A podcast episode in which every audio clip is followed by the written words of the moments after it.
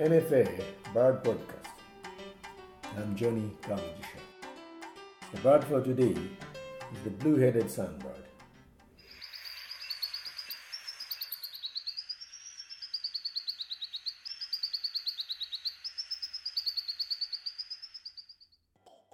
Sunbirds are from the family Nectariniidae of very small passerine birds. The blue-headed sunbird has the head, throat, and upper breast iridescent dark blue with a violet sheen. Its mantle is dark saffron olive and belly blackish. Blue-headed sunbird has bright red eyes.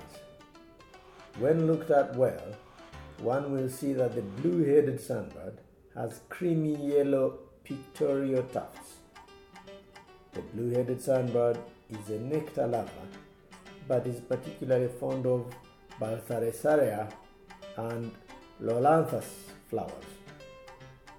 So when the trees that produce that are in flower, then it's easy to find this bird in the Albertine Rift region. Flower tubes that bird access to nectar because of its shape are simply punctured at the base near the nectaries. That is how the bill shape helps the bird to get the nectar. Clever birds, isn't it? Although they feed largely on nectar, they also take insects and spiders, most especially when feeding young.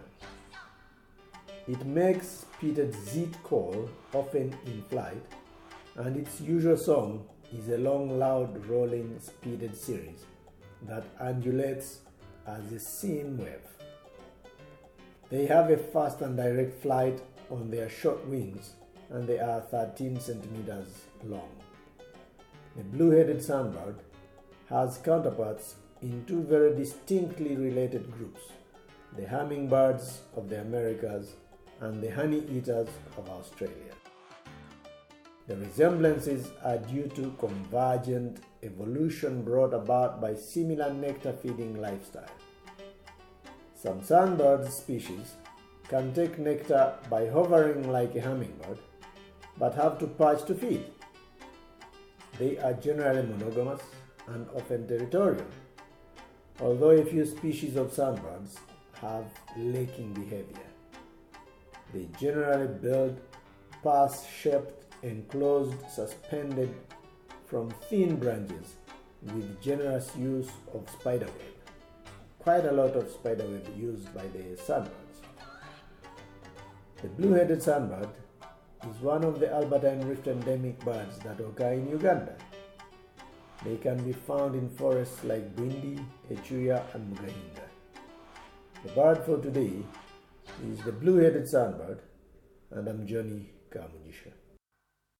This program has been brought to you by Nature Uganda and NFA.